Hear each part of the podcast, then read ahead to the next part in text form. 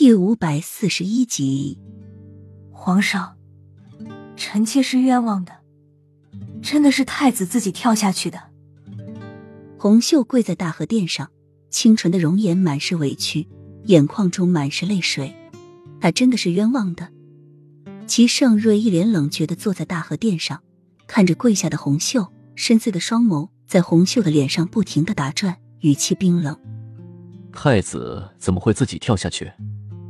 你别跟朕说太子想要陷害你，他才是一个六岁的孩子，城府还没有那么深。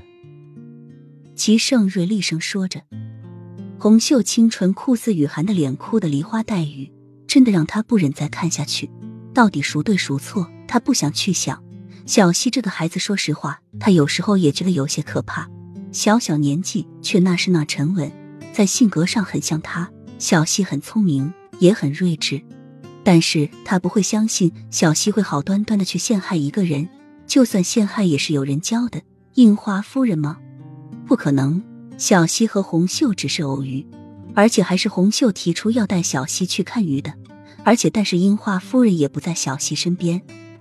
皇上，真的是太子自己跳下去的。臣妾。红袖真的是百张嘴也说不清了。他曾经嫁祸。陷害给无数的人，这一次他终于体会到被冤枉的感觉了。一个六岁的孩子有如此的心机，真的太可怕了。拖下去重打二十大板。齐盛瑞垂下眸，不等红袖说完，就沉声说道：“他对红袖已经是格外开恩了。若不是他看在他和雨涵有几分相像，就直接溺死。”齐盛瑞倚在龙椅上，深深的吸了空气。到处是阴谋，到处是陷害。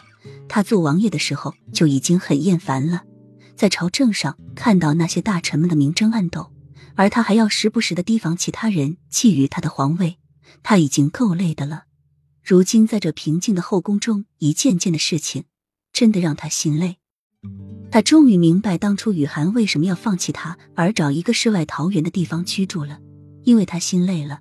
他想找个安静、不被打扰的地方，让他的心好好休息。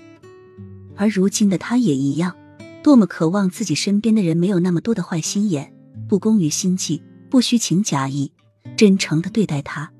此时，他真的渴望有这么一个人来平静他浮躁的心。而他第一个想到的就是洛英。